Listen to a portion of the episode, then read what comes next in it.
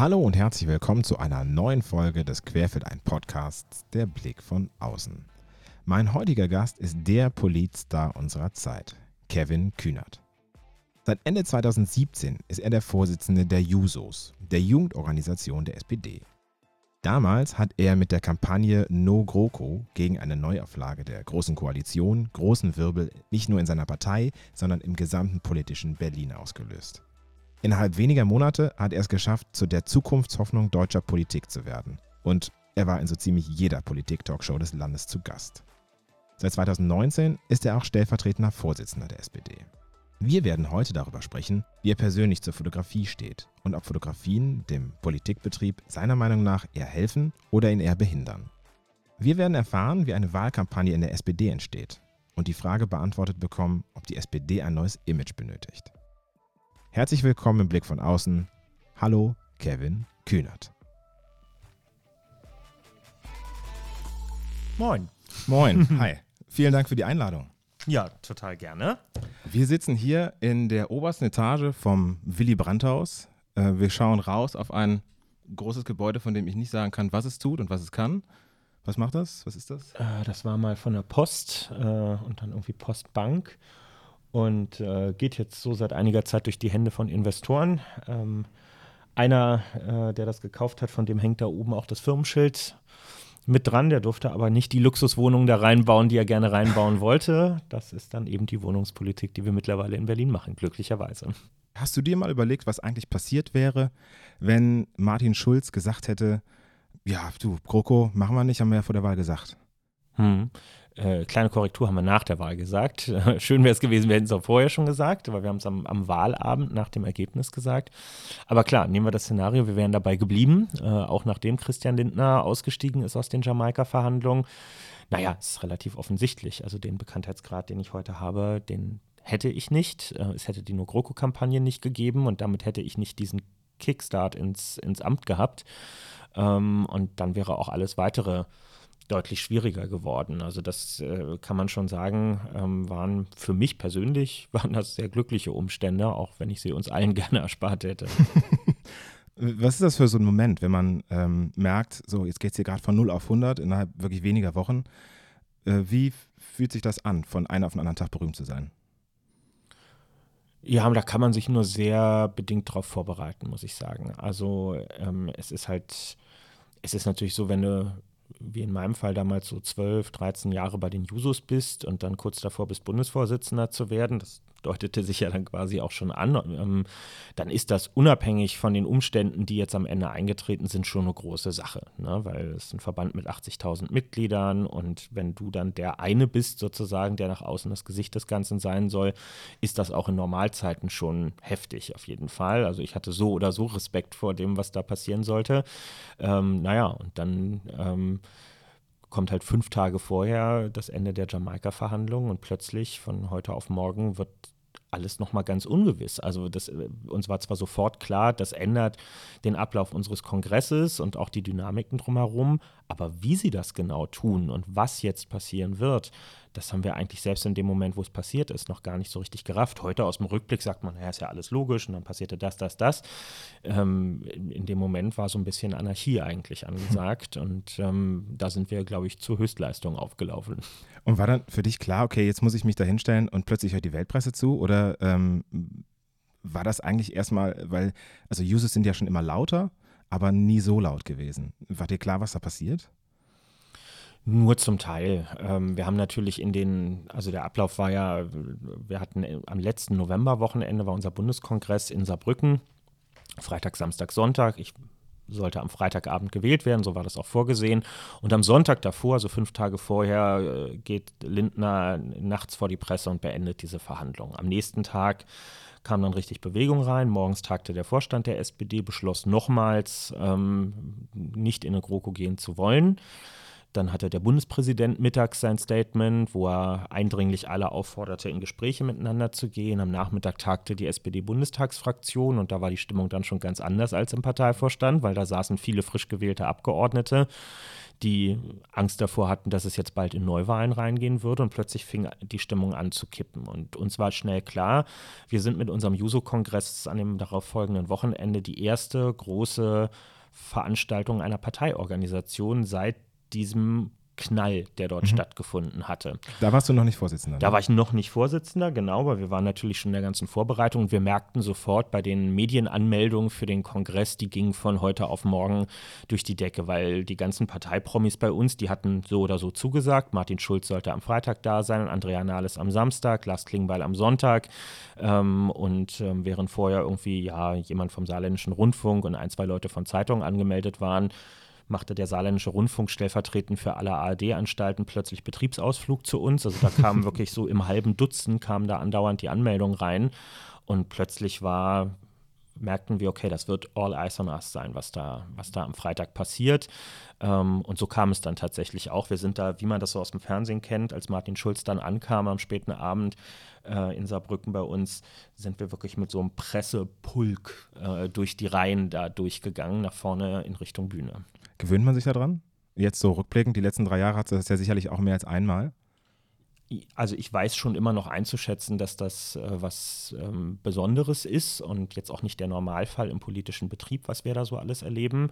Aber klar, dadurch, dass wir diesen, diesen 0 auf 150 Start hatten, ja nicht nur mit dem Bundeskongress, sondern dann eben auch in den da, äh, drei darauffolgenden Monaten mit der No-GroKo-Kampagne, glaube ich, dass wir haben in diesen drei Monaten fast alle Highlights einmal durchgemacht, wo man später sonst denken würde, ähm, das, das, ist jetzt so ein Once-in-a-Lifetime-Ding. Das hatten wir alles nach drei Monaten. Wir hatten alle wichtigen Talkshows ungefähr schon durch nach diesen äh, drei Monaten. Wir haben Termine quer durchs ganze Land gehabt, Menschen, die uns in Zügen begleitet haben mit Kameras und so weiter.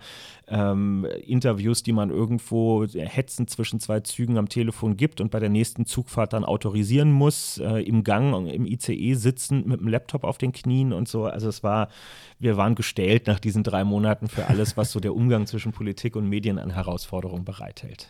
Wie hat sich das in deinem Privatleben ausgemacht? Oder hattest du da noch eins überhaupt? Da war kein Privatleben mehr. Also ich war noch über, über einen Jahreswechsel 2017, 2018, ähm, bin ich noch ein paar Tage zum Skifahren gefahren. Das muss man wirklich sagen, das sind die einzigen Tage im Jahr, also das, was man immer so zwischen den Jahren nennt, zwischen den mhm. Weihnachtsfeiertagen und Neujahr wo, wo hier wirklich weitgehend Ruhe ist. Ansonsten ist eigentlich nie Ruhe. Ähm, da ging das noch. Das waren auch so, glaube ich, die letzten Momente, wo ich noch relativ unerkannt über die Straße gehen konnte. Also wir hatten ja zwei Wochen nach dem Juso-Kongress im Dezember hatten wir dann auch schon ähm, einen Parteitag. Ähm, das war aber der reguläre Parteitag. Da ging es auch erstmal nur darum, gehen wir in Sondierungsgespräche. Ähm, und die, die großen Sachen, die kamen dann im Prinzip ab Januar. Da war dieser Sonderparteitag, wo es dann darum ging, machen wir jetzt Koalitionsverhandlungen auch. Und da ging es richtig ab. Kannst du heute noch über die Straße gehen, ohne dass du die ganze Zeit angehalten wirst und Fotos machen musst? ähm, naja, wenn ich sage, ich habe es eilig, dann geht das auch ohne Fotos zu machen, aber es geht nicht mehr ohne erkannt zu werden, definitiv nicht. Okay. Ähm, ja, das war eben schon ein ganz schöner ähm, Übergang ähm, eigentlich, denn ich habe die Tage mal in deinem Instagram-Account geschaut. Jetzt seit gestern Abend müsste es wahrscheinlich anders aussehen. Da hast du wieder einen neuen Beitrag, weil du mit, mit Glas äh, dein ähm, die K-Frage-Podcast selber machst. Mhm. Aber der letzte Artikel davor war jetzt zehn Wochen alt und du warst eben nämlich im Urlaub und du hast, ich glaube, Murmeltiere waren das, ne? die dann da irgendwie durch, ähm, durchs Gras sich ihre, ihre Schlupflöcher suchen. Was sagt das über dich und dein Verhältnis zu den sogenannten sozialen Medien aus? Äh, das äh, sagt in erster Linie aus, ähm, dass mir die Zeit dafür häufig fehlt, ähm, weil ich meine Social-Media-Kanäle grundsätzlich selber betreue, also komplett. Das macht niemand bei mir im Büro ähm, weil mir Authentizität da ganz wichtig ist. Und dann muss man einfach ähm, mit dem bisschen Zeit, was da ist, haushalten. Ähm, mein Medium der Wahl ist Twitter. Das ist, da fühle ich mich zu Hause, das, das passt zu mir. Ähm, und da verbringe ich wirklich viel Zeit. Das ist auch für mich Hauptumschlagplatz für Informationen, also wie, wie so ein täglicher Pressespiegel eigentlich, ähm, wo alles so zusammenläuft, was für mich relevant ist. Und die anderen Sachen hängen im Prinzip hinten dran. Ja, und ich habe hab einen sehr professionellen Anspruch an das, was ich mache. Und gerade bei Instagram reicht es halt nicht, einfach nur irgendwas da reinzurotzen, sondern es braucht dann schon noch immer ein bisschen Arbeit und die Zeit fehlt mir einfach häufig. Mhm. Wie ist denn deine persönliche Haltung zur Fotografie, beziehungsweise auch zum Bewegt Bild, denn äh, Twitter ist ja ein ziemlich textlastiges Medium. Äh, wie gesagt, Instagram ist nicht so viel, Facebook, also ich meine, man spricht jetzt nur über die sozialen Medien, aber es gibt ja auch von der Zeit bis zur Taz über äh, das Handelsplatz und jetzt auch Pioneer, äh, die sind ja alle mit Bildern voll von dir. Hm. Wie ist denn dein Verhältnis zur Fotografie an sich? Ja, auch da kann ich so ein bisschen zurückgehen auf äh, direkt den Anfang der Amtszeit. Ich hatte das Glück, im, muss ich im Nachhinein sagen, zwei, drei Wochen vor dem Juso-Bundeskongress ähm, habe ich äh, eine meiner Amtsvorgängerinnen, Franziska Drosel, die war von 2007 bis 2010 Juso-Vorsitzende, getroffen zu haben und wir haben ein bisschen geplaudert und über das, was jetzt so kommt.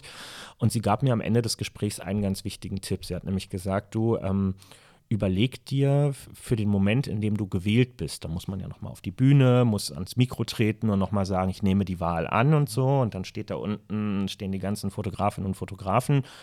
Überleg dir etwas, was du dann machst, was du mit deinen Händen machst, weil dann steht man da alleine auf der Bühne und merkt, ah, okay, die machen jetzt alle Fotos und dann gibt es irgendwie diese, diese Gerhard Schröder Triumphgeste, die man da machen kann. Oder man kann irgendwie den Josef Ackermann machen und so ein Victory-Zeichen oder so. Das sind ja alles hilflose und irgendwie auch aus der Zeit gefallene Gesten. Also überleg dir, was du tun wirst. Und dann habe ich mir darüber halt Gedanken gemacht in den Tagen danach und dachte, naja, gut, okay, ähm, ich habe jetzt keine Lust, da minutenlang zu posieren. Eine kurze Geste ähm, die, die Faust ist in der, in der sozialistischen Bewegung irgendwie eine, ein ganz wichtiges Symbol, findet sich ja auch in unserem Juso-Logo wieder. Und dann dachte ich, komm, wenn er einfach einmal irgendwie so den ausgestreckten Arm mit so einer Faust macht, dann funktioniert das. So habe ich das dann am Ende auch gemacht.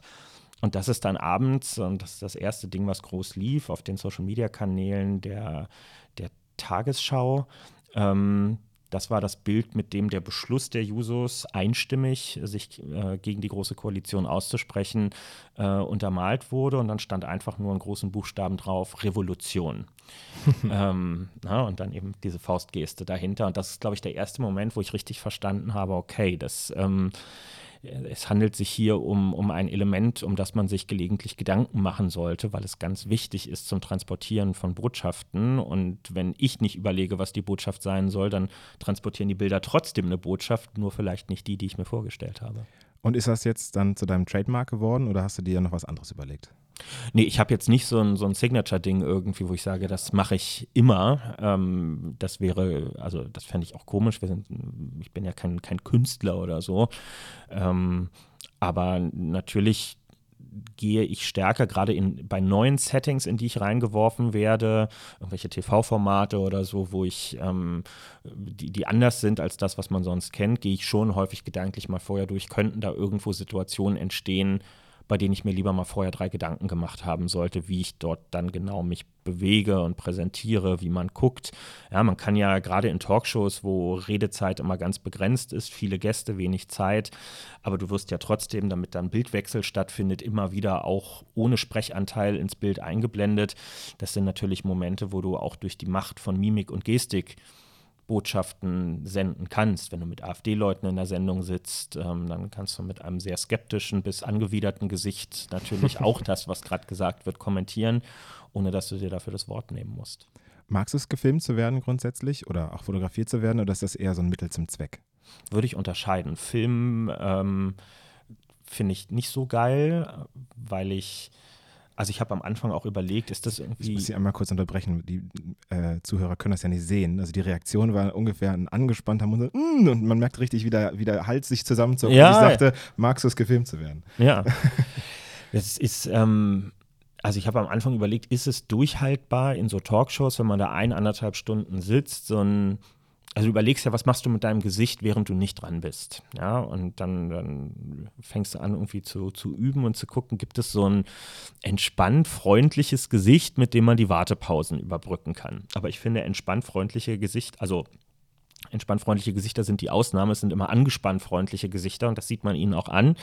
Ähm, und ich wollte jetzt nicht zu so einer Grinsebacke verkommen, die da so mit so einem Tacker lächeln die ganze Zeit in der Sendung drin sitzt. Also habe ich gesagt, okay, das, du musst ja eh bei der Sache bleiben, du bist da, um politisch zu diskutieren. Wenn du die ganze Zeit nur mit der Frage beschäftigt bist, was macht mein Gesicht gerade, äh, dann, dann bist du gedanklich ganz woanders. Also lässt du das Gesicht einfach mal das machen, was es halt sonst auch macht, weshalb bei mir häufig geschrieben oder gesagt wird, der, der guckt immer so überernst in den Sendungen und so hoch konzentriert. Das muss jetzt gar nicht zwingend der Fall sein, aber ich die natürliche Haltung ist halt eher, dass die Mundwinkel eher ein Ticken nach unten als nach oben sind. Und ähm, damit habe ich mich jetzt abgefunden und dann ist gut. Bei, bei Fotografie ist was anderes, weil das kommt ja. Ähm, also du, du merkst ja unmittelbar, wenn du fotografiert wirst, du wirst ja in der Regel auch nicht mit einem mit einem Auslöser über 60 Minuten Dauer hinweg fotografiert, sondern es sind ja sehr, ähm, das sind ja so committete Momente im Prinzip. Also ja. entweder bist du zu einem Shooting verabredet, dann ist es sowieso noch mal ganz anders, oder du wirst, während du auf einer Bühne sitzt, von jemandem fotografiert. Das siehst du ja aber auch aus dem Augenwinkel und kannst dann sagen, okay, jetzt noch mal hier ein bisschen Haltung annehmen, den Rücken irgendwie gerade machen dabei, ähm, wenn ich nicht will, dass ich hier so schluffig irgendwie im Sessel fotografiert werde. Ähm, das heißt, das gibt mir meistens ein bisschen mehr Kontrolle über die Situation, als das bei einer Talkshow der Fall ist. Äh, wie ist das? Wie fühlt es sich an, wenn man eben nicht mehr selber die Kontrolle hat über das Bild, äh, das von einem gebracht wird? Denn das sind ja im Grunde alles Illustrationen für den aktuellen Zustand deiner politischen Debatte, mehr oder weniger. Ne? Also wenn es dir schlecht geht oder wenn äh, irgendwas Schlimmes passiert ist, dann wird es eben das Archivbild mit dem Mundwinkel nach unten mhm. und umgekehrt. Wie ist das, wie kommt man damit klar auf Dauer? Ich habe mir eigentlich angewöhnt, mich nicht über Sachen tierisch zu ärgern, die ich sowieso nicht ändern kann. Also mir ist klar, irgendwie die Datenbanken sind randvoll mit Bildern von mir und von den meisten anderen, die Politik machen. Das heißt, es gibt einen unendlichen Fundus von, ähm, von, von trans bildlich transportierten Botschaften, mit denen man Texte unterlegen kann. Ähm, und die kann ich ja auch nicht tilgen, dadurch, dass ich mich jetzt mit einem Fotografen verabrede und sage, du, jetzt lass mal hier nur freundliche Fotos machen, weil es hat ja, es ist ja nicht die Fantasielosigkeit von, von Bildchefinnen und Chefs, äh, die dazu führt, dass mir vielleicht nicht so genehme Fotos am Ende ausgewählt werden, sondern die sollen ja was illustrieren am Ende. Und dann, dann ist eben die Situation so.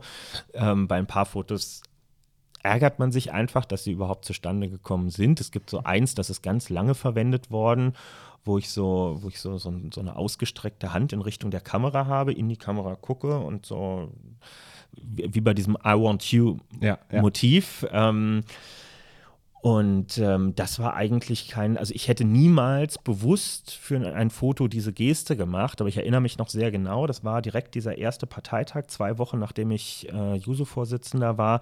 Und da hatte jemand, ich glaube von, von der DPA oder so war es, irgendwo draußen auf dem Gang halt so ein, so ein Set aufgebaut, wo alle halbe Stunde irgendjemand zum Fotos machen dann hinkam, damit die Datenbank halt aktuell gefüllt ist.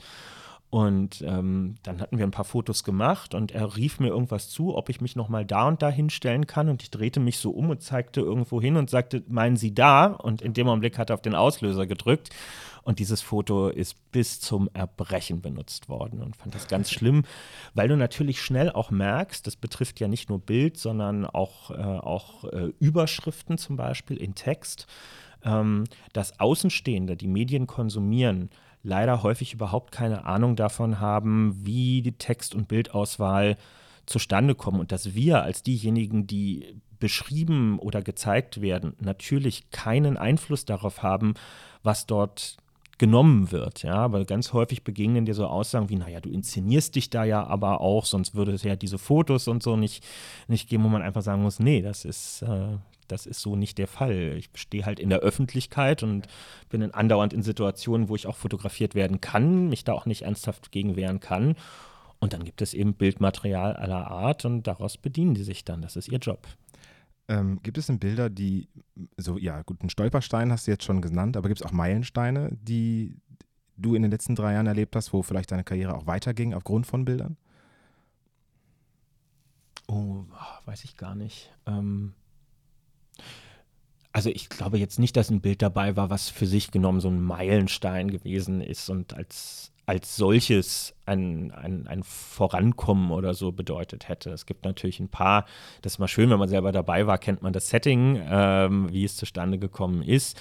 Immer wenn irgendwas mit mir und Olaf Scholz war, sei jetzt bei der Kanzlerkandidatur oder vorher, wenn wir irgendwie Beef hatten zu irgendwelchen Fragen, ist immer wieder so ein Foto rausgenommen worden vom Europawahlkampfauftakt der SPD, bezeichnenderweise wieder in Saarbrücken, ähm, 3. Mai letzten Jahres, 2019 wo wir da auf so einer Bühne zusammenstehen. Da waren immer so zwei Sozis im Talk miteinander.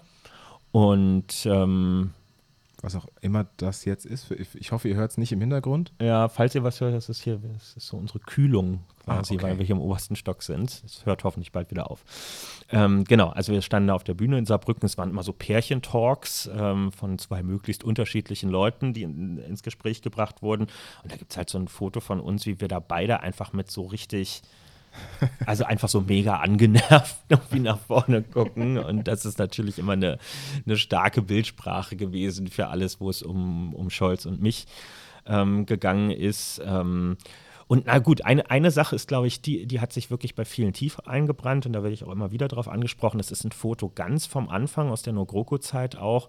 Und zwar, naja, hier 50 Meter Luftlinie von uns hier im Büro entfernt auf der Raucherterrasse im, im Willy Brandt-Haus. Gibt es ein Foto von den Kollegen von Bento damals ähm, gemacht. Also Steffen Lüttke, der damals noch bei Bento und jetzt beim Spiegel ist, war mit dabei und hatte einen Fotografen mitgebracht und die haben mich da auf der Terrasse beim Rauchen ähm, fotografiert. Und das ist schon, das ist sehr, sehr weit verbreitet gewesen später danach und natürlich auffällig, weil sich Politiker seltenst beim Rauchen fotografieren lassen, weil das, glaube ich, viele als eine Form von Kontrollverlust dann empfinden. Mhm.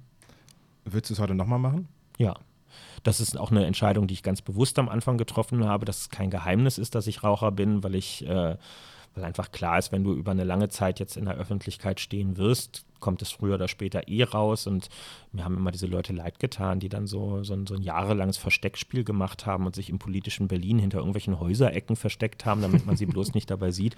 Das ist ja auch einfach ein Verlust an Lebensqualität, der da am Ende eintritt. Und da hatte ich keinen Bock drauf. Zumal er ja auch einen Kanzler hatte, der das durchaus, ich sag mal, bewusst nach außen getragen hat. Ne? Absolut. Gut, da kann man jetzt durchaus auch Kritik dran üben, an dem Ausmaß des, des Propagierens des Rauchens. Das würde ich ja niemals tun, aber ich finde, sich, sich beim Rauchen abbilden zu lassen, ist keine Werbung ähm, fürs Rauchen. Ich glorifiziere daran auch äh, überhaupt nichts. Ähm, aber wenn, ähm, wenn Journalismus und damit auch Bild, ähm, also jetzt nicht die Bildzeitung, sondern das, das gedruckte Bild oder das veröffentlichte Bild den Anspruch haben, jemanden zu zeigen und vielleicht auch nahbarer zu machen, ähm, dann kann es keine volle Kontrolle über das Bild ähm, geben. Und dann muss das Bild auch, auch Dinge zeigen, die nicht nur illustrieren, wer hier gerade ein Interview gegeben hat, sondern die auch ein bisschen auch einen Zugang zu der Person als solcher bieten. Es gab ein Bild oder eine Bildstrecke, wo du dir garantiert vorher Gedanken gemacht hast, was du tust. 2018, ganz am Anfang auch, hast du äh, für die SZ. Äh, Sagen Sie jetzt nichts. Sagen Sie es nichts, genau, Mhm. mitgemacht und hast den Steinbrück gemacht. Also äh, den, ähm, der Steinbrück hatte 2013 im Wahlkampf einmal den Stinkefinger auch genau in dem Format gezeigt und du wurdest dann, äh, boah, ich kenne die Frage jetzt gar nicht mehr zusammen. Ich krieg sie noch zusammen. ja, okay, dann, Die- dann erzähl mal, warum die- hast du dich dafür entschieden, das nochmal auf, neu aufzulegen?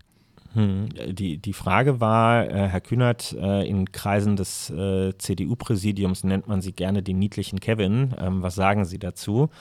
Und ähm, ich habe nicht den, den reinen Mittelfinger benutzt, das wäre mir zu, zu, zu billig gewesen, sondern, naja, was, was ist niedlich? Niedlich spielt an auf Kindlichkeit und so weiter. Also Kinder sind niedlich. Ähm, und dann habe ich diesen Mittelfinger halt so zwischen die Lippen genommen, wie so ein Kind, was halt am Finger nuckelt, ähm, aber es war halt der Mittelfinger und ähm, dann trotzdem, die, die Botschaft war gesetzt, aber in, indem ich versucht habe, dieses Wortspiel aufzugreifen, ist auch tatsächlich relativ viel danach noch verwendet worden. Was waren da die Reaktionen drauf?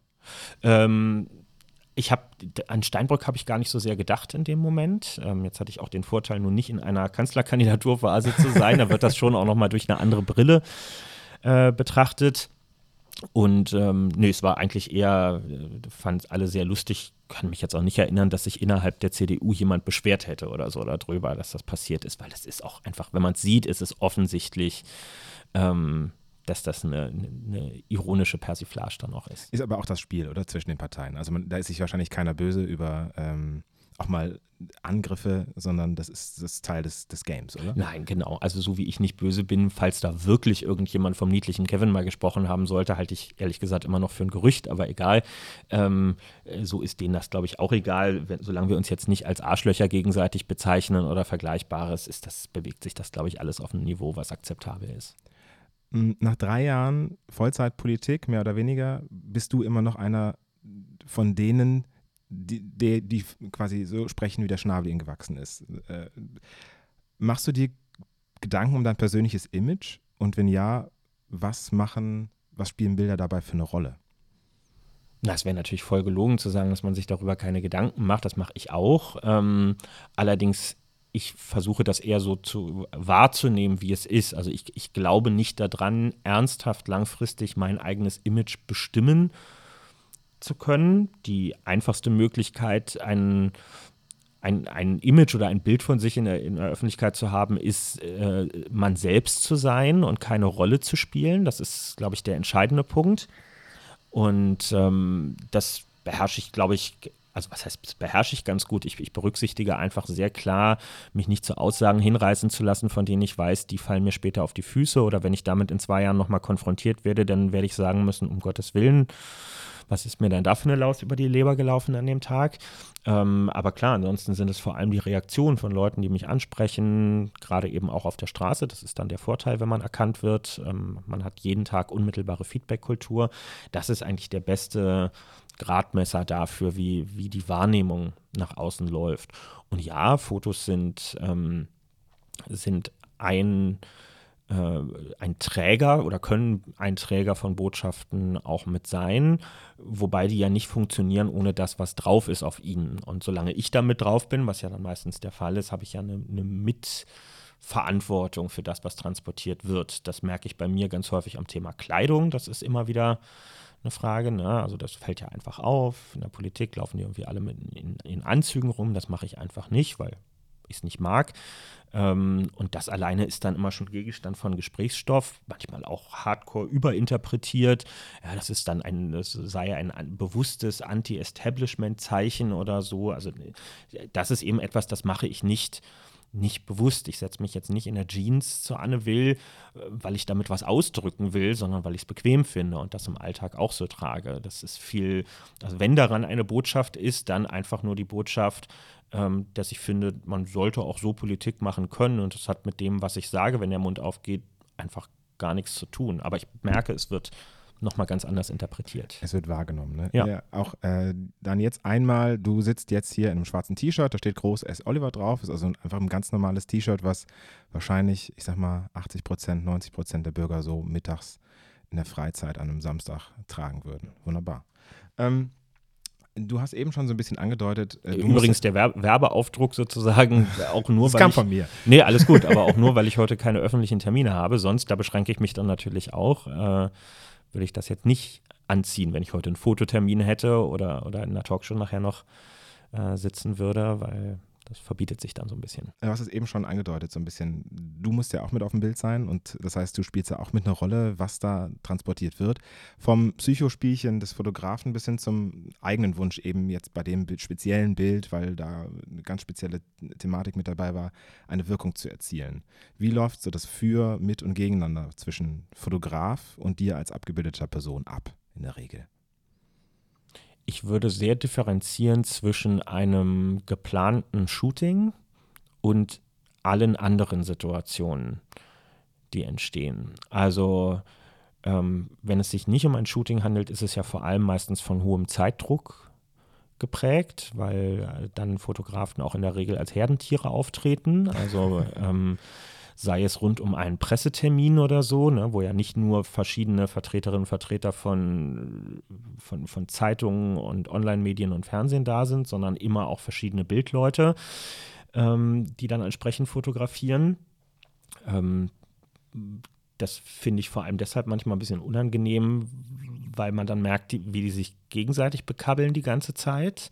Mhm. Ähm, also bei, dem, bei der beschriebenen Situation, als Martin Schulz ankam 2017 auf dem Juso-Bundeskongress, hat äh, Benny Köster, mein Pressesprecher, der mich die ganzen drei Jahre jetzt auch schon begleitet, ähm, weil es so ein ein Gerangel einfach gegeben hat um diesen obligatorischen Halbkreis, der dafür so ein ganz kurzes Auftaktstatement gebildet werden sollte, hat er irgendwann eine Ansage gemacht und gesagt, entweder das kriegen sich jetzt alle ein und sortieren sich oder wir sagen das Statement jetzt ab. So. Und dann, ja. also, wo man dann auch wirklich so denkt, bitte sind wir denn jetzt hier im Kindergarten? Ich verstehe natürlich mittlerweile, dass irgendwie die fünf Zentimeter weiter links oder weiter rechts am Ende gegebenenfalls darüber entscheiden, ob das eigene Foto gedruckt wird oder nicht. Und dass das ja auch einfach Leute sind, die das nicht zum Spaß machen, sondern weil sie äh, auch in dem Bereich arbeiten. Insofern haben wir, glaube ich, schon eine hohe Toleranzschwelle für das, was, was der Job und ähm, das, was die Auftraggeber gerne haben wollen, was das so mit sich bringt. Aber das sind dann schon auch für uns Stressmomente, weil man will ja auch jedem gerecht werden. Man will ja dann auch in jede Linse irgendwie einmal reingeguckt haben, damit auch einmal der Blick so direkt ähm, da ist ich weiß nicht, ob das jetzt nur mir so geht, aber ich finde, gerade als Sozi ist das einfach so, dann, man sieht dann auch immer einfach Beschäftigte quasi vor sich sitzen, die ihren Job machen wollen und man will den, den Job ja auch irgendwie einfacher machen und nicht ihre Arbeit behindern. Aber ich muss halt auch meinen Job machen in ja, dem klar. Moment und da kommt man sich dann manchmal ein bisschen äh, ins Gehege. Sehr schön ist auch immer nach Talkshows, dann ist dann immer so ein erlauchter Kreis von so sechs, sieben Fotografen, die nochmal, wenn die Sendung abmoderiert ist, ins Studio dürfen, um nochmal diese obligatorischen Fotos im Sitzen auf, Ach, dem, ja. auf dem Stuhl zu machen. Ja, ja, die sind dann immer, also während der Sendung wird nicht fotografiert. Ähm, aber danach, also das, was dann am nächsten Tag bei, was war gestern bei Anne Will los, äh, als Foto abgedruckt wird, das kommt dann meistens immer unmittelbar aus dem Studio. Und die machen halt einmal die komplette Reihe durch. Das heißt, wir sitzen dann noch auf unseren Stühlen und dann huschen da zwischen uns fünf, sechs, sieben Fotografen rum. Und jeder muss bei jedem einmal reingeguckt haben. Das heißt. Auch, auch einmal noch was sagen? Also geht es dann durchaus so, Herr, Herr Kühner, jetzt sagen Sie doch bitte nochmal Nee, nee, was, das oder? ist dann nur Porträt okay. äh, in dem Moment, ne? aber es ist halt fünf Gäste und sechs, sieben Fotoleute. Kannst du ja dann ausrechnen, ja. irgendwie 35 Fotokonstellationen, die quasi noch hergestellt werden müssen. Das ist schon so ein bisschen, bisschen nervtötend. Während halt verabredete Shootings ähm, ich muss ehrlich sagen, das sind für mich, das sind Ruhepausen am Tag. Ja. Also gerade an stressigen Tagen. Ich empfinde das als extrem angenehm, wenn ich jetzt nicht hohen Zeitdruck habe und weiß, wir müssen hier noch ganz viele Fotos machen und ich muss aber eigentlich in fünf Minuten los, dann wird es Stress. Mhm. Ähm, aber wenn ich wirklich mal eine halbe Stunde oder so noch irgendwo eingeplant habe oder das Interview ging schneller und der Slot für die Fotos ist üppiger als eigentlich gedacht, dann finde ich das total angenehm, weil es ist eine Phase der Ruhe, da findet keine politische Kommunikation mehr in dem Moment ähm, statt, sondern ich ähm, setze mein Gesicht auf, was ich für richtig halte in dem Moment und habe ansonsten Zeit, mal über ein paar Dinge nachzudenken. Das finde ich super. Wie lange sind bei dir so Shooting-Slots in der Regel? Ganz unterschiedlich, wie es passt. Ähm, also ist natürlich auch, wenn du irgendwie weißt, du hast ein großes ähm, was, war, was war zuletzt? Anfang des Jahres hatte ich ein, ein Interview, ein ganz langes in der Galore, diesem ähm, Interviewmagazin, was nur mit Interviews voll ist, tolles Ding. Und klar, wenn du ein langes Interview auf Print über acht, neun Seiten hast, sind natürlich massig Fotos mit drin. Das heißt, da musst du auch eine gewisse Fotostrecke vorher machen. Das können auch nicht dieselben Motive sein, sondern das müssen abwechselnde Orte sein. Und das da ist dann auch von unserer Seite aus ganz klar, wenn man so ein Interview für so ein Blatt zusagt, dann gehört es dazu, sich auch eine Stunde danach für Fotos zu nehmen, ähm, damit das äh, angemessen bebildert werden kann und die Vielfalt dann auch dabei ist. Ähm, wenn es jetzt ein klassisches ähm, Tageszeitungsinterview ist, irgendwo Seite 6, ähm, 10 Fragen, 10 Antworten und die wollen halt kein, ähm, äh, kein, kein Foto aus der Datenbank nehmen, sondern was Aktuelles, dann sind das fünf Minuten nach dem Interview und dann muss es auch gut sein, weil da geht es jetzt nicht um irgendein Hochglanzding. Und insofern wägen wir das immer so ein bisschen ab. Wie wesentlich ist das Bild jetzt für, ähm, für das Medium, um das es gerade geht? Wie kurios äh, geht es da manchmal zu? Gibt es so kuriose Geschichten, die dir in Erinnerung geblieben sind? Von so geplanten Shootings? Mm. Naja, man merkt natürlich schon, wer sich einen Kopf vorher gemacht hat. Also manchmal gehst du ja wirklich in, in extra organisierte Locations sogar rein. Ja, also besonders gerne, glaube ich, bei, bei jüngeren Leuten, wie jetzt bei mir, will man ja die dann häufig in so einen jüngeren Kontext auch setzen. Wir waren für ein Porträt in der Zeit, waren wir irgendwo in Kreuzberg in so einer Hinterhofgalerie, wo dann halt so raue Waschbetonwände, wo irgendwas abgekloppt war und so mit drin waren, wo das Licht ganz komisch reingefallen ist. Ähm, also wo du einfach merkst, gut, hier soll jetzt wirklich mit der Bildsprache richtig was, hier soll eine Atmosphäre transportiert werden, mhm. ähm, die irgendwie der Person und ihrem Lebensumfeld und auch dem, was in der Geschichte drin steht, angemessen sein soll. Und da macht man sich dann auch richtig einen Kopf. Ähm, dann ähm, hatten wir für für die Neon, als es sie noch gab, äh, für ein langes Porträt, wir wirklich über Tage begleitet worden von dem Nikita. Taiyushin? Genau, ja. ähm, der, der einfach, also der hat ein hohes Standing bei uns, muss ich sagen, im Team, weil er natürlich ein, ein, crazy Guy ist, aber, aber einfach wahnsinnig abliefert am Ende mit dem Material, was zustande kommt. Ähm, das war fast schon so der intimste Einblick. Der hat mich im Rahmen dieser, dieser äh, Fotos, die er gemacht hat, dann irgendwie auch in so einem Hostelzimmer, wo wir halt auf der Nogroko-Tour übernachtet haben, hat er mich, also jetzt nicht beim Schlafen, aber irgendwie abends noch so beim, beim, beim Unterlagenlesen, ähm, während ich dann da so auf der Bettkante gesessen habe, noch fotografieren können. Er hat auch ein super Foto gemacht, ähm, vorhin schon beschrieben, die Situation, überfüllter ICE, ähm, im, im Durchgang zwischen zwei Waggons auf dem eigenen Rollkoffer sitzend, mit dem Laptop auf den Knien an einem Interview redigierend dran sitzend, hat er halt draufgehalten und es sieht unglaublich stark aus. Und also ich gucke es mir immer wieder gerne an, weil es mich in die Atmosphäre der damaligen Zeit versetzt. Und das ist ja ein, ein großes Lob für, für das, was er da geleistet hat, mhm. weil er es geschafft hat, den Moment so einzufangen, dass er die, die Dynamik dieser Zeit, ähm, wo er uns auch begleitet hat, gut erfasst und, und rübergebracht hat. Und das sind dann schon Momente, wo man so denkt, ja, krass, Bild kann richtig was. Mhm. Ähm, wo sind für dich so die Grenzen beim Mitmachen? An sich bist du ja sehr selbstironisch und auch für den meisten Spaß zu haben. Du hattest, ähm, wir haben uns schon mal getroffen, äh, da hast du mal so ein bisschen angedeutet, dass es da auch so ein paar Geschichten gibt, wo du sagst, no, hier, hier ist jetzt einfach Schluss, hier geht es nicht weiter. Hm. Also, was mich wirklich nervt, ähm, oder was heißt nicht, was mich nervt, ich kann ja dann Nein sagen, aber wo ich, wo ich sehr strikt bin, ist, ich lasse mich nicht in Settings setzen, in denen ich mich gar nicht wohlfühle oder wo ich Dinge machen soll, die ich einfach nie mache. Ähm, ja, na, natürlich ist es ein, ein, ein Gestell, also ein Shooting ist immer eine unnatürliche Situation, weil ich ja nicht im Alltag fotografiert werde, sondern es ist extra etwas aufgebaut worden. Da steht jemand mit Licht, äh, was sonst nicht da wäre. Äh, ich posiere sozusagen. Also natürlich ist das nur bedingt äh, realistisch, was dort abgebildet wird. Das wissen ja aber auch alle Beteiligten. Aber häufig merkst du ja schon bei den Nachfragen, die kommen, könnten sie jetzt noch mal folgende Armhaltung einnehmen oder so, dass dann auch eine bestimmte Bildsprache gewählt werden soll. Ne? Mhm. Ne? Wenn der Text, der dazu kommt, eine, eine kämpferische Botschaft oder so beinhaltet, dass man dann nochmal so grimmig in die Kamera gucken soll oder sowas, das tue ich halt einfach nicht. Das mache ich auch so äh, sonst nicht. Ähm, und ich mache auch mal so ein bisschen nach Stimmungslage, ob ich jetzt Lust habe, mit verschränkten Armen dazustehen oder ob die Hände eher in der Hosentasche sind oder so. Das muss immer ein bisschen zum Moment passen. Wir hatten letztens äh, noch mal ein paar Fotos mit dem Spiegel gemacht für eine längere Begleitung von Mark Huja, ähm, der ja immer so Leute aus der Politik in, in ihren Leidenschaftsbereichen begleitet. Und bei mir ging es halt um Fußball gucken ähm, und meine verschiedenen Vereine, denen ich anhänge. Und dann gab es quasi den Wunsch, ob ich mal wie so ein, wie so ein, so ein Fanshop auf zwei Beinen da irgendwie mit diversen Schals von verschiedenen Vereinen behangen mich fotografieren lassen würde, wo ich halt gesagt habe, nee, also ich stehe schon dazu, dass ich irgendwie Anhänger mehrerer Fußballvereine bin, das kann ich auch alles erklären und, und darstellen, aber es gibt keine Situation, auch nicht in meinem Fan-Dasein, in dem ich mit mehreren Fanschals zur selben Zeit durch die Gegend laufe. Das ist einfach eine unrealistische Situation und so lasse ich mich dann auch nicht abbilden, weil das ähm, einen falschen Eindruck nach außen vermittelt und das möchte ich natürlich nicht. Es gibt ja viele Fotografende, äh, äh, Fotografierende, so rum, äh, die wollen einfach nur ein gutes Bild machen. Und dann gibt es aber auch die anderen, die sagen, ich möchte die wahre Seele des Menschen äh, nach außen tragen. Hast du schon einmal ein Bild von dir gesehen, wo das, wo letzteres zutrifft?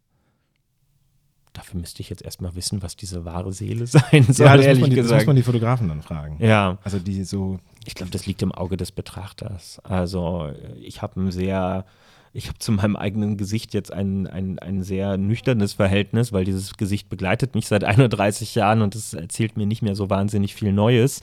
Ähm, und ich habe jetzt nicht so die Momente, dass ich auf Bilder gucke und denke, boah, das ist ja, da, da, da da ist durch den Blick irgendwie der Moment erfasst worden oder so. Mir geht es wirklich, mir geht es mehr ums Setting. Das finde ich viel interessanter, was in einer Alltagssituation oder bei einer, bei, bei einer ähm, Veranstaltungskonstellation oder so, was noch vom Drumherum mit erfasst wird, die Wechselwirkung zwischen Personen.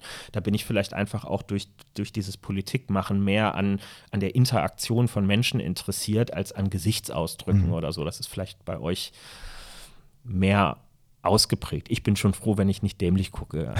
Das, das, das ist der Filter, durch den es bei mir eigentlich durchläuft. Ja, okay, aber das ist ja das Spannende. Ich meine, ich glaube, dass viele Fotografierende sich eben darüber Gedanken machen, äh, wie kann ich jetzt möglichst ein Bild schaffen, das äh, eben ein, etwas nach außen trägt, was jemand sonst nicht so gern preisgibt. Ne? Ähm, vergangenes Wochenende waren ja Kommunalwahlen in NRW, das hast du sicherlich mitbekommen. Und ähm, ich hatte das Glück, die Bonn-SPD im vergangenen halben Jahr bildstrategisch zu beraten. Und so konnte ich selbst auch mal einen Blick darauf werfen, wie auf der lokalen Ebene Wahlkampf gemacht wird. Und zusammengefasst kann man sagen, es hängen ungefähr 250 Menschen ja, oder Gesichter äh, an, an irgendwelchen Pfählen, sechs, sieben, acht Stück äh, übereinander. Und ähm, bei so einer Masse geht es im Grunde nicht mehr darum, ähm, das schönste Bild zu machen, sondern ein Bild zu machen, das in Erinnerung bleibt, wo Name und Bild miteinander verknüpft werden. Und das hoffentlich dann positiv in Erinnerung bleibt und möglicherweise sogar im Idealfall auch ein Gespräch stattgefunden hat zwischen den Personen, dass man sagt, ah ja, da erinnere ich mich dran, das ist doch der Mensch, den will ich jetzt wählen. Auf der lokalen Ebene oder kommunalen Ebene ist das möglich. Und da verstehe ich die Bilder jetzt mehr so wie so eine Visitenkarte. Ja. Ne? Äh, in einem Bundestagswahlkampf ist das sicherlich ganz anders da so viele Gespräche kann man ja gar nicht führen. Und äh, ist es auch sicherlich ähm, gar nicht das Ziel. Wie nähert sich jetzt die SPD oder überhaupt eine Partei im Bund der Frage, äh, wie eine Wahlkampagne mit Bildern erstellt wird? Mm, also ich würde mal sagen, Form folgt Inhalt. Ähm, das klingt nach einer Banalität, aber es ist natürlich in, in, in unserem Arbeitsbereich ist das extrem wichtig, sich das immer wieder vor Augen zu führen. Ich kann nur wissen, mit welcher Bildersprache ich arbeiten möchte, wenn ich weiß, was will ich denn transportieren und wer soll die Zielgruppe dessen sein. Äh, klar, Wahlplakate, ob große oder kleine, bewegen sich im öffentlichen Raum, genauso Videos oder so, die man ins Netz stellt, die erreichen ja potenziell erstmal alle. Ähm, aber ich möchte ja nicht zwingend, dass sie von allen, also wir, wir, wir verkaufen ja hier nicht äh, irgendwie eine, eine, Schokoladenmilch oder so, die mhm. allen schmecken soll am Ende, sondern wir verkaufen, wir verkaufen überhaupt nichts, aber wir versuchen etwas äh, an den Mann und die Frau zu bringen, was hoffentlich möglichst viele, aber naturgemäß niemals alle oder auch nur die aller, allermeisten erreichen kann, weil dann würden wir keine Politik mehr machen. Politik besteht ja aus Auseinandersetzungen und Widerstreitenden äh, Interessen. Das heißt, man muss sich, und das war vielleicht auch äh, die Kernschwäche der SPD in den letzten bundesweiten Wahlkampagnen, man muss sich erstmal im Klaren darüber sein, wer ist die Zielgruppe und im Umkehrschluss, wer ist es eben auch nicht. Ja, natürlich werde ich nie irgendwo ein Plakat hinstellen und sagen, äh, hey du Topverdiener mit mehr als 8000 Euro im Monat, äh, wähl doch was anderes, du Arschloch, ähm, sondern natürlich gibt es in dem Bereich auch Leute, die sich der Idee der Sozialdemokratie verpflichtet fühlen, das ist super, aber auch die werden wahrscheinlich eingestehen, das, was wir so im Programm wollen, ist jetzt nicht auf die noch weitere Verbesserung ihrer Lebenslage zwingend immer ausgerichtet, sondern richtet sich bei uns eben eher an andere Menschen. So, und wenn ich das für mich klargezogen habe, wer soll das sein? Wo sind meine Potenzialgruppen? Werde ich mehr von Frauen als von Männern ähm, gewählt und habe da auch größere Potenziale, muss ich also meine Bildsprache stärker an Frauen orientieren? Will ich eher, bin ich in einer Studiestadt wie Bonn unterwegs, wo das Publikum im Schnitt jünger ist als anderswo, wird sich das auswirken auf meine Bildsprache, während ich, wenn ich in, äh, weiß ich nicht, äh, in in Kassel oder das ist ja auch noch eine Studiestadt oder in Wiesbaden, ja, so eine so einer eher altehrwürdige Stadt unterwegs bin, vielleicht eine gediegenere Bildsprache benutze. Also das muss mir zuerst klar sein. Ähm, und dann gibt es einfach ganz viele Verästelungen ähm, dahinter. Ähm, Gerade bei so einer Bundestagswahlkampagne würde ich sagen, ich glaube, wir müssen uns verabschieden davon, eine Bilderwelt für eine ganze Nation anbieten zu können. Denn so wie nicht die gleichen Themen überall ankommen, ja, in NRW spreche ich mit Leuten über die Lösung des Altschuldenproblems von Kommunen. In Bayern spreche ich mit Leuten über die Ausweisung von Naturschutzgebieten im Voralpenland oder so, im Osten über die Angleichung von Renten. Es sind andere Themen, es sind andere Biografien, es ist eine andere soziodemografische Zusammensetzung, es sind andere Erfahrungen, die die Leute gemacht haben. Also alleine alte und sogenannte alte und neue Bundesländer, ähm, da kommt es ja manchmal auf die Kleinigkeiten an. Wenn ich eine ein Plakat zum Thema Familienpolitik mache und eine Frühstückssituation abbilde, wo die Familie am Tisch sitzt und dann einfach nur die Frage, steht da Nutella oder Nudossi am Ende auf dem Tisch irgendwie mit drauf oder Bautzner Senf oder Löwensenf oder sowas. Das sind doch während wir uns in der Politik dann Gedanken darüber machen, soll dann da draufstehen, irgendwie mehr Zeit für Familie oder Zeit für mehr Familie und glauben, das ist der große, ähm, der, der große Dealbreaker am Ende, wie wir das formulieren, gucken doch die Otto-Normal-Leute auf dieses Plakat und erkennen erstmal diese Alltagssituation mhm. als solche, bleiben viel stärker beim Bild, als wir uns das vielleicht erhoffen würden ähm, und gehen gar nicht so sehr auf den Inhalt und sagen dann vielleicht eher, oh Mann, ja, da sehe ich es doch wieder, die SPD, keine Ahnung von meinem Alltag, wir sind hier ja, in Sachsen und äh, die machen keinen Bautzner Senf da drauf, wenn sie eine Grillparty darstellen wollen. Das sind, also das kann man gar nicht hoch genug einschätzen, man kann so viel falsch machen mit falscher Bildauswahl und mit äh, Grenzüberschreitungen, die dort abgebildet sind oder auch mit, ähm, mit zu viel gewolltem Botschaftssenden. Die SPD war jahrelang immer sehr stark in Anführungszeichen darin, so deplatziert wirkende Menschen auf Plakate draufzupacken. Ja, weil man wollte eine moderne Bilderwelt zeichnen und man wollte als Partei des Fortschritts und die auch in Großstädten eher stark ist, eine moderne Umgehung darstellen. Und dann hat man sich immer daran erinnert, naja, aber wir sind ja auch Partei für Arbeiterinnen und Arbeiter. Und dann stand immer irgendwie so ein so ein verloren wirkender Mann im Blaumann irgendwo auf diesem Bild mit drauf und sollte dann die Breite der Arbeitsgesellschaft abbilden. Aber am Ende haben sich halt alle nicht abgeholt gefühlt, weil alle, die im Alltag einen Blaumann tragen, gesehen haben, das ist ja nicht mein Lebensumfeld, was da passiert. Und, und alle anderen haben sich gedacht, ich stehe doch nie neben dem Typen mit Blaumann, was soll denn das hier eigentlich? Also man kann es, ähm, man kann es auch zu sehr ähm, kaputt denken ähm, und, und mit zu vielen Botschaften überfrachten. Das ist vielleicht eine der größten Gefahren. Ja, da sagst du was. Äh, tatsächlich drängt sich mir jetzt die Frage auf, wenn ihr, und ich unterstelle das jetzt einfach mal der ganzen Etage hier, ähm, in der wir uns befinden, so viel über die Inhalte von Bildern nachdenkt, wie kann es dann sein, dass es wirklich so viel schlechte Wahlwerbung gibt? Naja, wir ähm, ich frage mich auch manchmal, sollten wir uns in die unmittelbare Bilderauswahl stärker einschalten? Dann höre ich mir hier manche Diskussionen, also jetzt nicht nur bei uns, sondern generell an und denke mir, nee, vielleicht lieber nicht mehr drüber reden, weil unser Job ist jetzt auch Politik zu machen und nicht in erster Linie Bilder auszuwählen, auch wenn hier ein paar Leute dabei sind, die, glaube ich, ein gutes Händchen und einen Blick auch für sowas haben. Aber nicht jeder hat ein Talent dabei und, und abstrahiert das auch irgendwie alles richtig.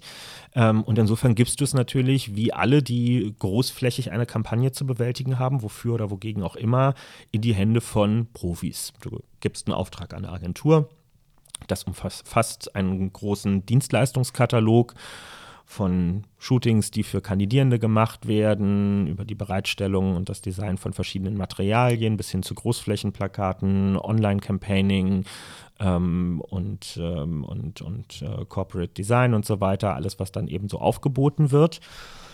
Und du gibst natürlich viel Verantwortung, gerade auch was die Auswahl von Bildern angeht, in deren Hände. Klar, du bist am Ende der Auftraggeber. Also wenn du sagst Veto, dann ist Veto, ist überhaupt keine Frage. Aber eine Wahlkampfzeit ist eben auch eine Hochstressphase. Ne? Wir, wir sind politische Parteien, entgegen dem, was manche denken, schwimmen nun wahrlich nicht im Geld, ganz im Gegenteil, sondern es ist alles extrem auf Kante genäht. Wir können hier nicht auf einen riesigen Apparat zurückgreifen. Ja, hier sitzen auch nicht in-house 100 Leute oder auch nur die Hälfte davon, die sich mit solchen Fragen beschäftigen, überhaupt nicht. Also machst du es im Zweifel selbst, naja, und dann sitzt du in irgendwelchen gehetzten Meetings mit labbrigen Käsebrötchen, die in der Mitte stehen und kriegst dann die Plakate präsentiert. Und dann muss halt irgendjemand im Raum wirklich wach sein und mhm. Lust haben, in diesem Moment, der der letzte ist, bevor das Plakat freigegeben wird, auch wenn es nervig ist, nochmal tief in die Diskussion reinzugehen und zu sagen, es tut mir leid, ich weiß, wir reden jetzt schon zwei Monate darüber, aber wir müssen hier nochmal ran. Und ich kann mich jetzt noch nicht zufrieden geben damit. Aber häufig passiert eben das Gegenteil. Man winkt dann irgendwann ab und sagt, du komm jetzt, Hauptsache, wir haben jetzt mal die Freigabeschleife geschafft und das Ganze kann irgendwie auf die Straße und dann ist es aber eben nicht so optimal, wie es sein könnte. Da würde ich jetzt ganz, ganz stark für plädieren, das auf keinen Fall zu machen, denn ähm, eigentlich wäre jetzt die Frage für mich, wäre es denn richtig, wenn die Parteien dafür mal mehr Geld in die Hand nehmen, um auch auf diesem Wege ihre Politik besser zu erklären? Ich würde gern für alles Mögliche mehr Geld in die Hand nehmen, aber die Realität ist leider finanziell eine andere. Das muss man einfach ganz klar mhm.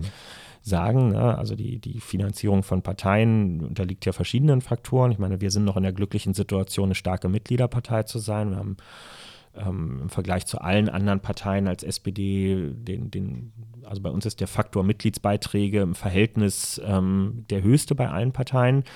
Ähm, aber natürlich schlechte Wahlergebnisse über Jahre wirken sich negativ auf die Finanzierungssituation der Partei aus.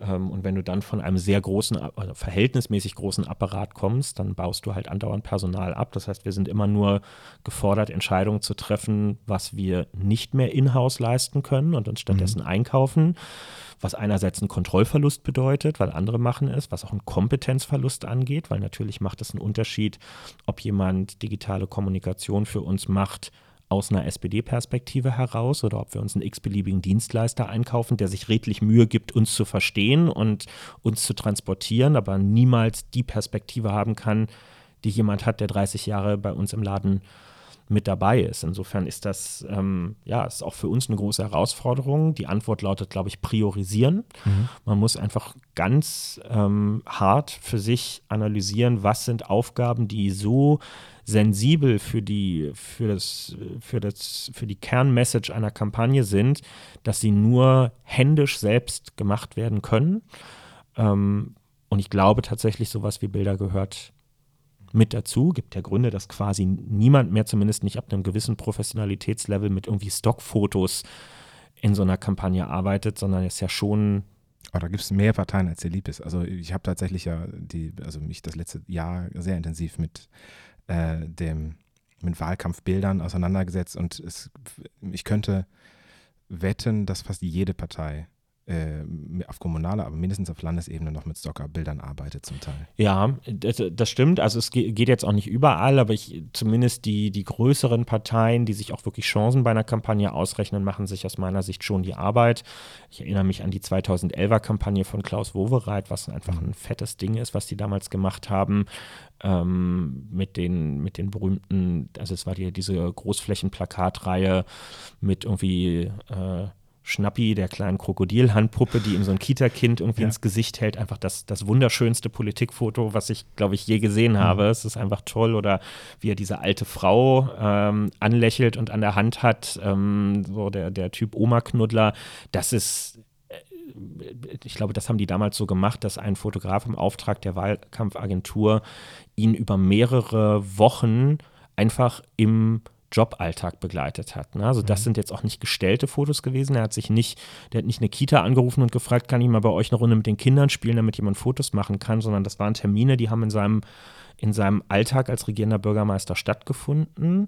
Ähm, und dabei ist das entstanden. Und weil er, und das kenne ich ja auch selbst, über Wochen begleitet wurde, vergisst du ja dann auch irgendwann, dass jemand mit dabei ist. Und fängst auch nicht mehr selber an, in jeder Situation immer zu denken, ah, jetzt muss ich das Kind besonders freundlich anlächeln, weil da ist ein Fotograf mit dabei, sondern du bist dann einfach du in der Situation und das transportiert sich dort. Und da lohnt es sich unbedingt, ähm, Geld für auch in die Hand zu nehmen und zu investieren, weil nichts ist ja stärker, wenn, wenn du als Person gewählt werden willst und als Spitzenkandidat, nichts ist stärker, als darzustellen, wer und wie du bist. Weil das ist ja das, was die Leute wählen sollen, am Ende ja. nichts anderes. Ja. Und ich meine, das ist ja so ein bisschen auch wie, was du eben mit Nikita gesagt hast. Da ist ein Vertrauensverhältnis da, wo du nicht mehr drüber nachdenkst, ähm, stellt er mich jetzt schlechter oder nicht, sondern du weißt, das wird schon und ähm, dann kann man ihn eben umso besser vergessen. Äh, was jetzt das für mich bedeutet oder für, für, was ich mich da frage, ist, braucht die SPD ein neues Image aufgrund der Basis der Ergebnisse der letzten Wahlen? Mm, Image ist, wäre mir zu viel Werbesprech jetzt mhm. ähm, dabei, sondern also das, äh, wir können nur bedingt unser Image selber ähm, produzieren. Das unterliegt ganz vielen Faktoren, ähm, gerade als eine sehr alte und traditionelle Partei. Wir, können und wollen uns natürlich nicht von dem lösen, was wir historisch sind. Natürlich unterliegt das einem permanenten Wandel und die Zeiten sind heute andere als 1875. Das ist schon vollkommen klar, aber wir sind untrennbar mit unserer Geschichte und dem ganzen Pathos, der sich damit ähm, verbindet, ähm, connected. Ähm, und insofern nur immer nur nuanciert veränderbar in, in unserer Wahrnehmung. Also wir könnten eine Kampagne, wie sie Lindner und die FDP beim letzten Mal versucht haben zu machen, mit so einer, ob es jetzt stimmt oder nicht, wir sind irgendwie die modernste und digitalste Partei in Deutschland und wir machen Plakate ganz anders, kannst du bei uns vergessen. Unsere Wählerschaft ist ganz anders drauf, sind auch viele Ältere einfach mit dabei, die ihre SPD auch wiedererkennen wollen in der Kampagne und nicht das Gefühl haben wollen, hier eigentlich ein Start-up zu unterstützen gerade. Und das ist auch okay, das sind wir auch nicht. Eine Organisation mit 420.000 Mitgliedern ist äh, kein Sportboot, sondern ist ein großer, ähm, ein großer Tanker. Ja? Und das, ähm, das muss sich am Ende auch abbilden. Und natürlich, wir sind äh, bei dem, was man immer mit Volkspartei meint, ob man dem Anspruch jetzt gerecht wird oder nicht, wir wollen eine große Klammer um die Gesellschaft bilden. Wir wollen keine 8%-Partei sein, sondern wir wollen gerne eine 25-30%-Partei zumindest ähm, sein, was logischerweise bedeutet, ganz unterschiedliche Menschen unter dem Dach einer Partei ähm, vereinen zu wollen. Ja, sowohl irgendwie junge, aufstiegsorientierte Jugendliche ähm, als auch ähm, 75-jährige ehemalige Facharbeiter äh, aus dem Ruhrgebiet. Die sollen sich alle unter einem Dach zusammenfinden und die müssen irgendwie diesen Kit, der sie zusammenhalten soll, den müssen die auch erkennen können. Das Problem ist halt, dass bei diesem Versuch, unterschiedliche Milieus unter ein Dach zu bringen, was ein, ein ehrbares äh, Ziel ist, ähm, wir beliebig zum Teil geworden sind in den letzten Jahren. Wir haben das bei der letzten Bundestagswahl gesehen. Die SPD hat quer durch ausnahmslos alle soziodemografischen Milieus Werte zwischen 17 und 23 Prozent ähm, geholt. Das heißt, wir haben keine signifikanten Ausschläge mehr, weder nach oben noch nach unten, bei Männer, Frauen, ähm, am ehesten noch bei jüngeren Älteren, ja, da, da geht der, der Swing noch am weitesten auseinander. Ähm, Stadt, Land, ähm, höhere oder niedrigere Einkommen, akademischer, kein akademischer Abschluss, das bewegt sich alles in einer Soße. Und das ist für uns ein schlechtes Zeichen und hat uns viel zum, zum Nachdenken und Arbeiten in den letzten drei Jahren angeregt. Ähm, weil das das Bild einer Partei ist, die selber offensichtlich nicht ganz genau weiß, wer ihre Hauptzielgruppen eigentlich sein sollen weil du es gerade angesprochen hast mit der FDP, ist es nicht vielleicht auch eine Erlösung gewesen, dass sie eben so unrelevant war, aus dem Bundestag raus war, dass sie sich neu aufstellen konnte und es dann, ich spiele jetzt eher auf die NRW-Wahl an als auf die Bundestagswahl, aber beide waren ja sehr gut, dass sie sich eben, weil sie sich so aufstellen konnte, wie sie sein wollte, neu machen einmal, äh, die stärksten Ergebnisse seit äh, Bestehen dann auch wirklich bekommen hat. Wäre das nicht auch gut für die SPD, in Anführungsstrichen mal so unrelevant zu sein um sich so neu aufzustellen, dass man nachher wieder das ist, was man jetzt auch an neuen Werten vertreten möchte. Ich schaue jetzt an dir vorbei, da steht ein große, da ist so ein, äh, eine Sandmatte, wo einmal so eine, eben diese Faust, von der du vorhin sprachst, steht und steht überzeugt links dran. Das ist ja mal ein neuer Schnack. Wäre das nicht was, was der SPD ganz gut stehen könnte? Ich glaube, dass SPD und FDP da schwer zu vergleichen sind, weil die Rolle auch historisch der FDP im, in der Parteienlandschaft eine ganz andere ist. Das ist halt eine, eine eher, eher eine Partei im einstelligen Prozentbereich, die naturgemäß auch, wenn es schlecht läuft, halt an der 5%-Hürde irgendwo rumkrebst. Also sie kann drin sein, kann nicht drin sein. Ähm, das gehört ein bisschen mit dazu.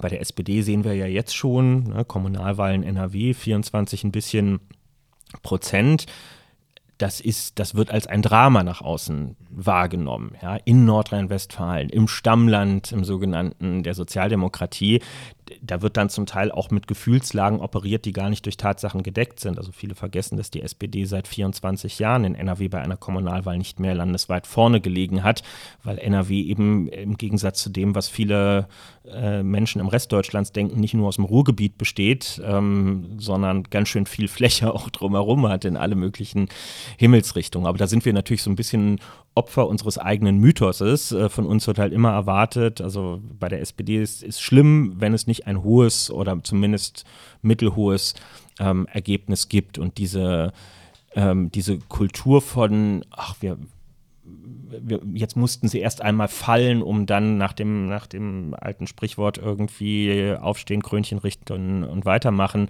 fortfahren zu können. Das können wir uns so nicht erlauben. Ähm, Lindner konnte das, hat das natürlich mit großem handwerklichen Geschick auch getan, muss man einfach sagen. Die haben das Beste aus der Situation gemacht. Klar, er hat das auf sich zugeschnitten. Das fällt ihm jetzt im Nachhinein auf die Füße, aber in dieser Phase war das natürlich super. Er ist bewusst ähm, eher so in die Mittelstädte und in den ländlichen Raum gefahren in dieser Zeit. Also dort, wo man sich auch über den Vorsitzenden einer Oppositionspartei gefreut hat, um im, im Lokalblättchen mal ein Interview zu machen. Das ist eine kluge Strategie gewesen, stark digital basiert. Übrigens dort auch aufgrund des Kostendrucks. Also da konnte mhm. Kostendruck manchmal auch einen Digitalisierungsschub bringen. Naja, und dann kam ihnen natürlich auch zu Pass die, die Bräsigkeit des Politikbetriebs insgesamt in Deutschland. Wenn du das Gefühl hast, in dieser Politik hier hat niemand irgendwas ernsthaft mit Digitalisierung am Hut, dann ist es schon eine Message, wenn jemand mal Digitalisierung aufs Plakat draufschreibt. Ja, da vermuten die Leute schon, dass Silicon Valley steht kurz vor der Tür, obwohl gar nichts passiert ist und ähm, einfach nur eine andere Anordnung von Text, Bild und, und grafischen Elementen auf dem Plakat stattgefunden hat. Aber es hat schon gereicht, um zu sagen, wow. Und dann noch ein Schwarz-Weiß-Foto. Und ich meine, der Spot war, das muss man einfach sagen, der war extrem gut mit den schnellen, mit den extrem schnellen Schnitten, wo er aus dem Off heraus den Text einspricht, wo er auch so Pseudo-Zweifel erkennen lässt. Und ne? ich und doch gemacht. Genau, ja. und die Leute sagen dir und du kannst nichts und, und, und so. Das ist, ja, das, äh, das ist natürlich einfach ähm, ein gutes Storytelling gewesen, mhm. ähm, was sie gemacht haben. Das muss man dann auch professionell mal anerkennen. Kommen wir zur letzten Frage. Gibt es etwas, das du allen Fotografierenden in Deutschland schon einmal sagen wolltest? Jetzt hören sie gerade zu. Ach, alles in allem würde ich sagen, ihr macht einen, macht einen ziemlich guten Job äh, unter, glaube ich, gar nicht so leichten ähm, Bedingungen. Ähm, was ich gern allen, die mit der SPD zu tun haben, einmal sagen würde, ist, im Willy Brandt-Haus ist auf jedem Quadratzentimeter bereits ein Foto gemacht worden. Es gibt hier kein neues Motiv mehr. Also niemand muss mir erzählen, ich habe da hinten drei Ecken weiter eine Nische gefunden, die hatten wir noch nicht. Wir hatten alles hier schon. Und erst recht mit äh, an der Willy Brandt-Statue unten. Das sollte eigentlich Fotografierverbot geben, außer für Touris an dieser Stelle, weil das wirklich, also Fotos aus aus der Distanz, wo Willy Brandt seine schützende Hand dann über den zu fotografierenden hält, sind abgegriffen wie eine alte Türklinke tatsächlich. Danke, Kevin, das macht es mir gleich einfacher. da muss ich nicht nach was Besonderem suchen, sondern ich suche den Alltag. Danke für deine Zeit. Danke dir. Und mit dieser Steilvorlage habe ich Kevin gefragt, ob ich ihn beim Rauchen fotografieren darf. Und das war für ihn okay. Das Ergebnis könnt ihr euch auf querfeldein.de anschauen. Vielen Dank fürs Zuhören. Wenn es euch gefallen hat, hinterlasst mir einen positiven Kommentar, eine 5-Sterne-Bewertung und das Wichtigste, abonniert den Kanal, damit ihr auch ab sofort keine Folge mehr verpasst. Vielen Dank fürs Zuhören, bis bald und tschüss.